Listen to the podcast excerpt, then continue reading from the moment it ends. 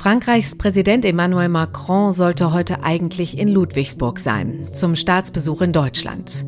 Der erste Staatsbesuch eines französischen Präsidenten seit 23 Jahren. Ein wichtiges Zeichen deutsch-französischer Freundschaft in diesen Zeiten. Doch der Präsident konnte nicht weg aus seinem Land, denn dort brennen seit Tagen die Vorstädte. Es gibt heftigste Ausschreitungen, nachdem ein 17-Jähriger vor einer Woche bei einer Verkehrskontrolle von einem Polizisten erschossen wurde.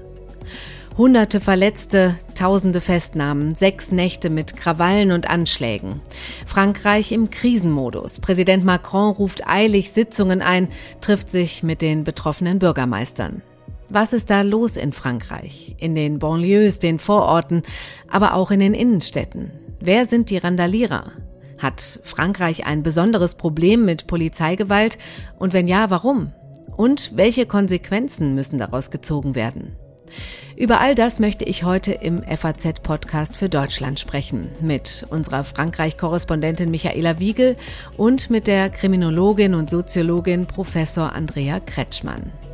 Heute ist Montag, der 3. Juli. Mitgeholfen haben Carlotta Roch, Laura Gabler und Kevin Gremmel. Und ich bin Katrin Jakob. Schön, dass Sie dabei sind. Knapp eine Woche dauern die Unruhen in Frankreich jetzt an. Carlotta Roch und Laura Gabler mit einem Überblick. Zwei Polizisten stehen an der Fahrerseite eines gelben Sportwagens. Einer richtet eine Waffe auf das Fenster. Stimmen sind zu hören. Dann fährt der Wagen an. Ein Schuss fällt. Es ist das Video von der Verkehrskontrolle in Nanterre bei Paris, bei der vor knapp einer Woche der 17-jährige Nael M. stirbt, erschossen von einem Polizisten. Und es ist das Video, das eine Welle aus Protest, Gewalt, Wut und Chaos in unserem Nachbarland ausgelöst hat.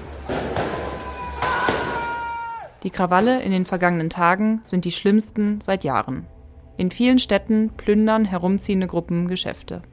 Auch Schulen, Bibliotheken, Kulturstätten, Rathäuser und Polizeikommissariate brennen. Randalierer liefern sich Straßenschlachten mit der Polizei. Landesweit sind rund um die Uhr ca. 45.000 Polizisten mobilisiert.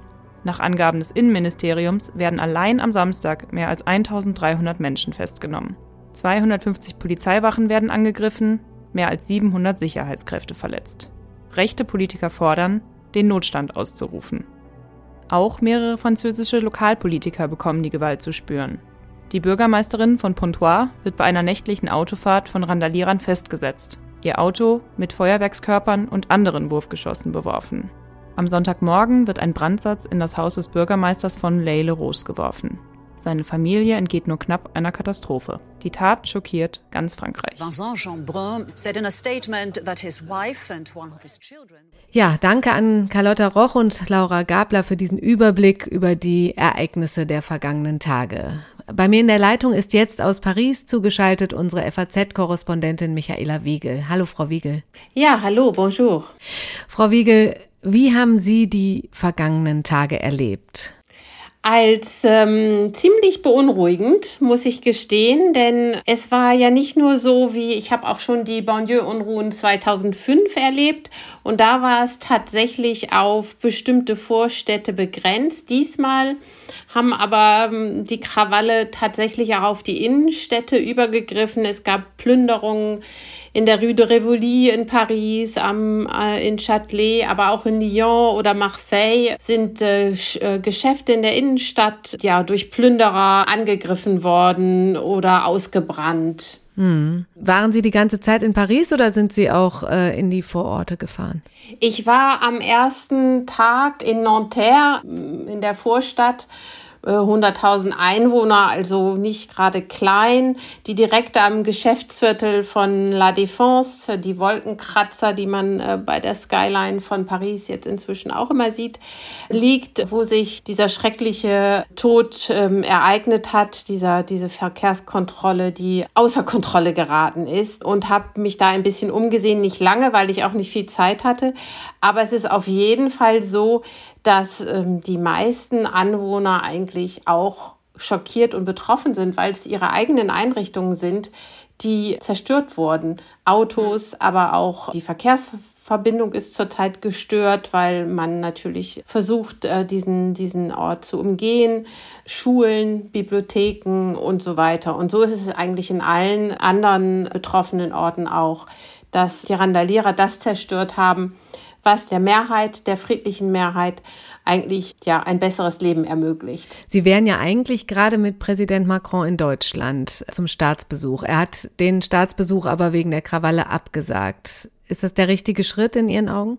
Ja, ich glaube, er hätte wirklich jetzt nicht geruhsam nach Deutschland fahren können und die deutsch-französische Freundschaft feiern können, äh, an einem Staatsbankett teilnehmen, während in ähm, Frankreich die Vorstädte brennen. Das äh, wäre, glaube ich, tatsächlich nicht verstanden worden.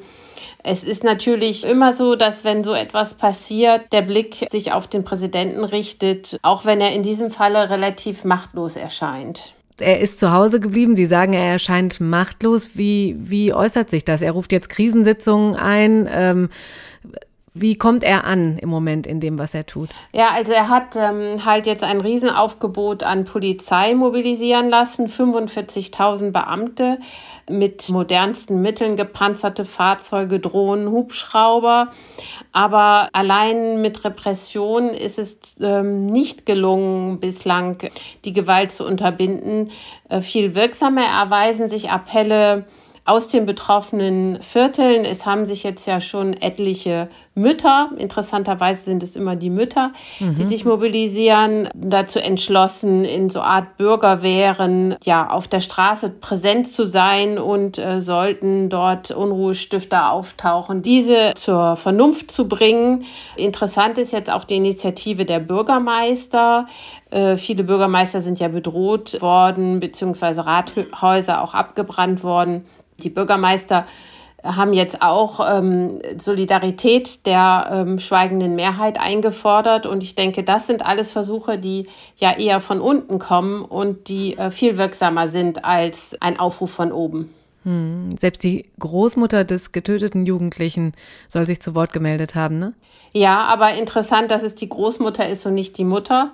Das ist äh, tatsächlich ein wenig in der öffentlichen Debatte hier ausgeblendet worden.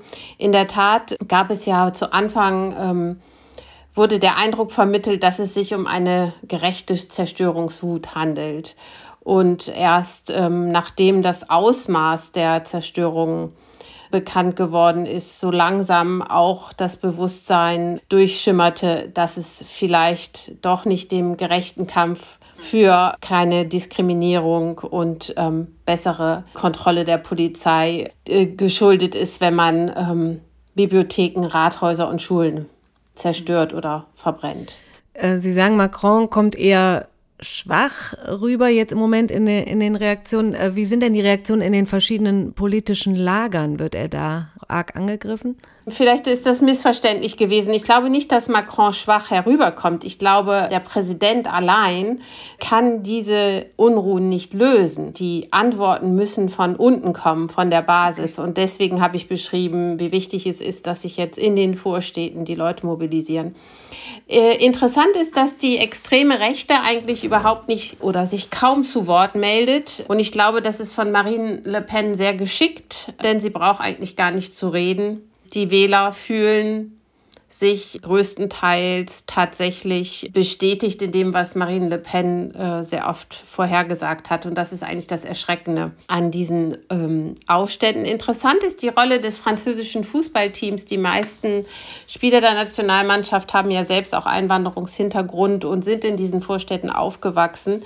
Und sie haben jetzt einen eindringlichen Appell lanciert, mit dieser Selbstzerstörungswut aufzuhören. Okay, also Appelle von Rappern, von äh, Fußballern aus den Vororten selbst, die äh, können da mehr erreichen als politische Repressionen, sagen Sie. Naja, die Kicker der Nationalmannschaft leben nicht mehr in den Vororten, aber sie sind ja. natürlich Idole in den Vororten. Immer wieder sind es aber ja die Banlieues, diese Vororte, von denen die gewaltsamen Unruhen ausgehen. Erklären Sie uns doch mal die Situation dort. Die sind ja auch nicht vergleichbar mit Vororten hier bei uns in, in Deutschland, ne? Also in der Tat kann man ähm, in gewissen Vorstädten auch die Architekten da mit zur Verantwortung ziehen.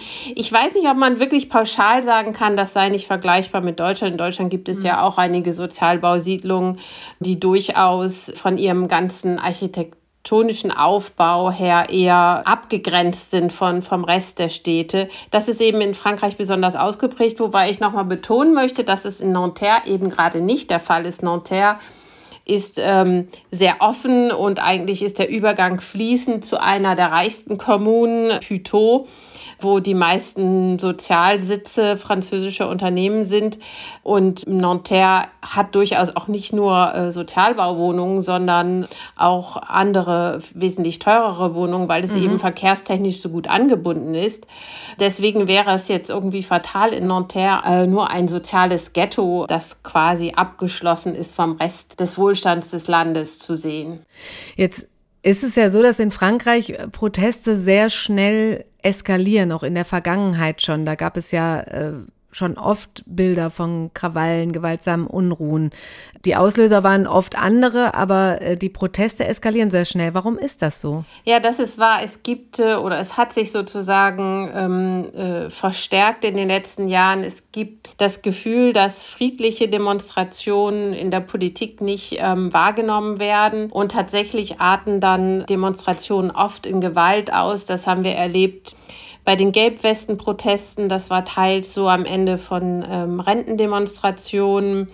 Was vielleicht der große Unterschied ist, ist, dass es dieses Mal sich um ja, Sachbeschädigung handelt, die in der Nacht immer erst beginnt. Also immer mhm. erst nach Einbruch der Dunkelheit und wo es überhaupt keine politische äh, Forderung zu erkennen gibt. Das ist auch interessant bei den ähm, ersten Prozessen, die sich jetzt abspielen, dass eigentlich ähm, die große, die, die überwiegende Mehrheit der Angeklagten überhaupt nicht mehr sagen kann, warum sie sich beteiligt haben an den Unruhen und mehr erzählt haben, wie sehr sie mitgerissen waren von diesem Gewaltrausch.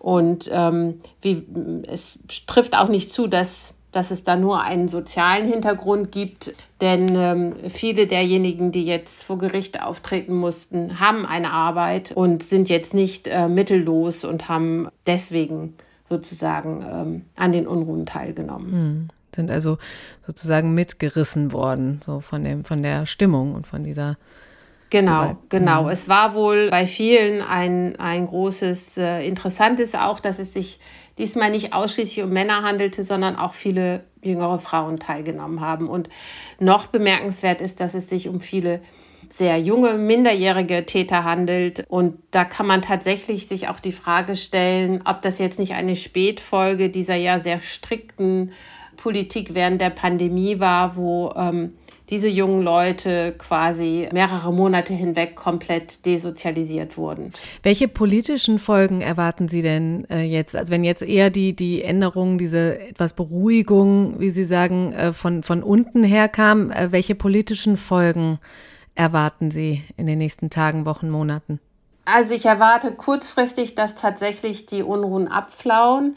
Längerfristig fürchte ich, dass die Spaltung und Fragmentierung des Landes sich fortsetzt, weil sich jetzt gerade diejenigen, die schon immer Misstrauen gesät haben gegen ähm, äh, Leute aus mit Einwanderungshintergrund, äh, komplett bestätigt fühlen und viele Franzosen, die noch zurückhaltend waren, wie sie das alles zu bewerten haben, tatsächlich jetzt auch die Angst ergriffen hat.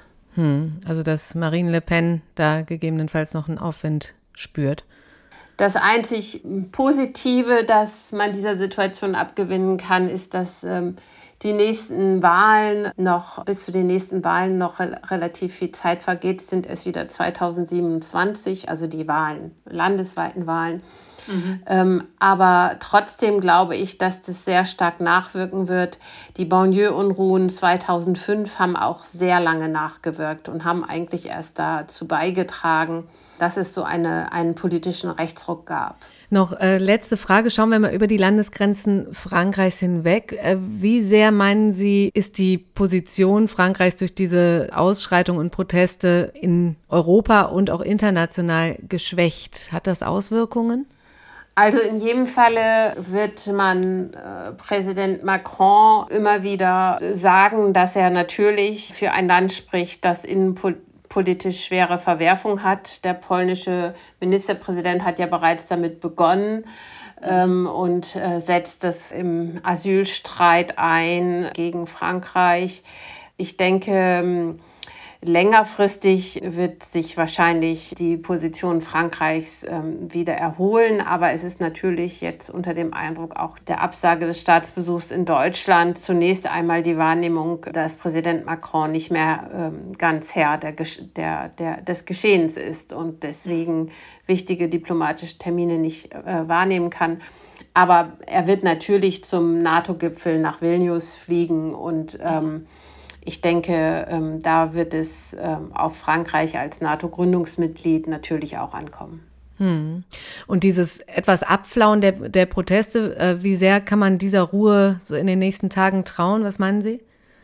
Es ist sehr schwierig, das abzuschätzen, aber ich denke, es gibt zum einen gewisse Ermüdungseffekte. Dann muss man auch wissen, dass hier die Sommerferien beginnen. Zudem wird auch ähm, hervorgebracht, dass insbesondere ähm, die Rauschgifthändler, die in bestimmten Vierteln jetzt ihre Geschäfte unterbrechen mussten, auch bestrebt sind, dass jetzt wieder Ruhe einkehrt. Frau Wiegel, ganz herzlichen Dank für die Einschätzung von vor Ort. Vielen Dank. Vielen Dank.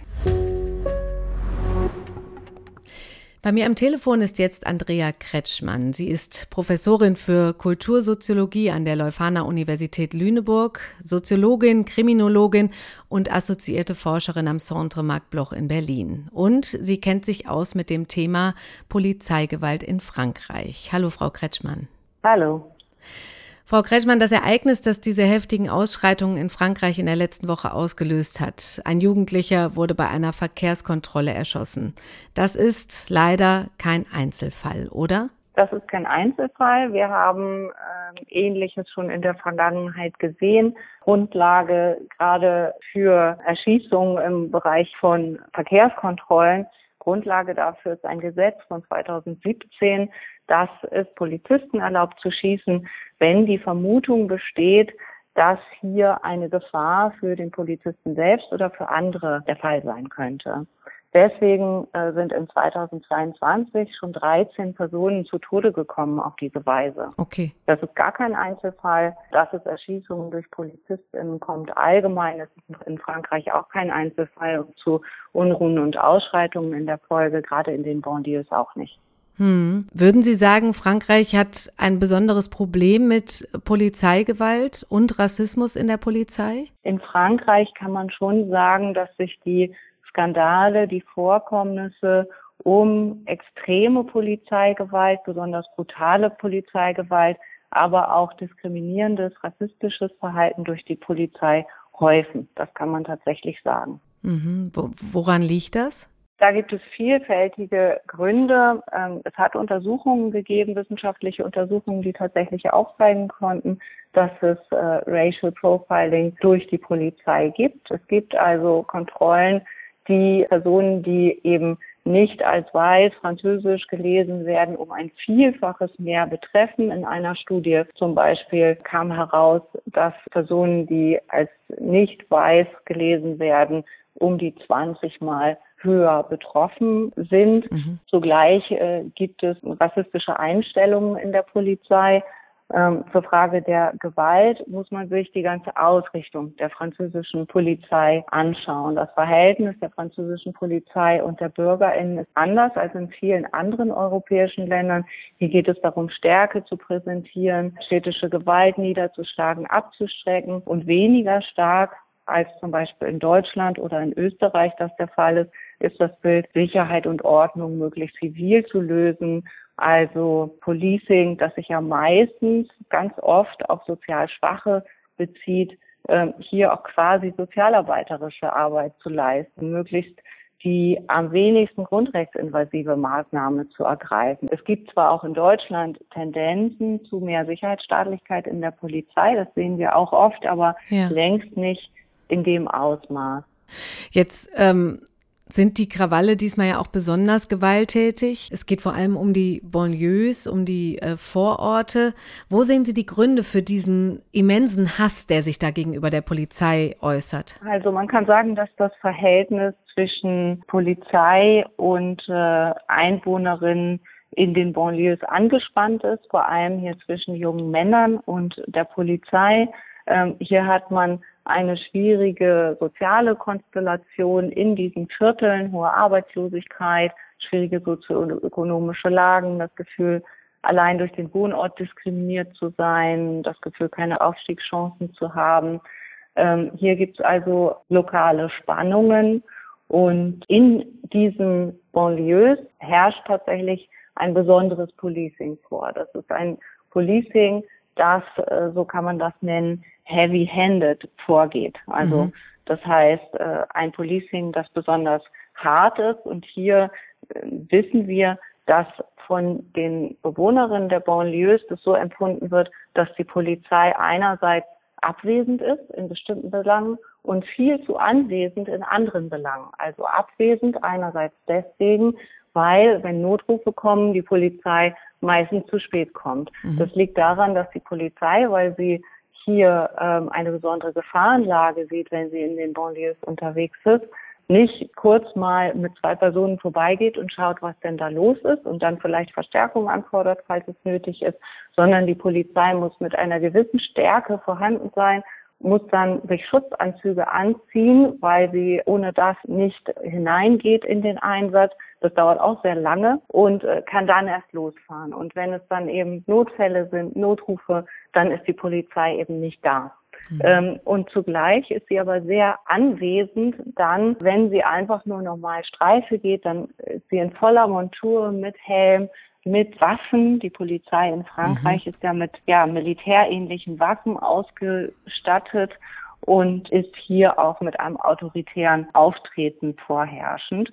Und äh, zugleich führt sie oft in den Banlieues dann auch umfangreiche Operationen durch, äh, um die gesamte Umgebung sicherer zu machen, so dass sie dann ganze Bereiche abriegelt und da eben anlassunabhängige Personenkontrollen durchführt und man weiß, dass hier die Polizei ihre Autorität durch Schikanen oder aggressives Verhalten versucht zum Ausdruck zu bringen und das wird durchaus als urbane Degradierung der Bevölkerung verstanden.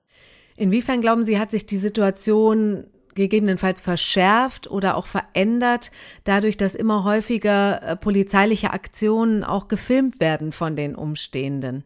Ich glaube, dass das Filmen von polizeilichen Handlungen, die dann sehr deutlich, wie es ja auch in diesem Fall der Fall war, polizeiliches Fehlverhalten zeigen, dass das in den letzten Jahren, auch in Deutschland übrigens, immer wieder zu einer Kritik an der Polizei geführt hat und zwar zu einer Kritik, die so vorher nicht möglich war. Denn wenn wir schauen, wie es um Verurteilungsstatistiken von PolizistInnen geht, auch an deutschen Gerichten, dann sehen wir, dass sie ganz, ganz gering sind, weil eben Nachweise schwer zu treffen mhm. sind. Und dass wir jetzt eine Konjunktur haben, einer starken Kritik an, an polizeilichem Fehlverhalten. Das hat auch mit äh, den Möglichkeiten zu tun, äh, so einfach Videomitschnitte zu machen, wie es bislang noch nie war. Und ich glaube, dass das eine äh, Entwicklung ist, die die Polizei sich zunutze machen muss, indem sie überlegt, was machen wir denn jetzt mit dieser Kritik an der Polizei? Wie können wir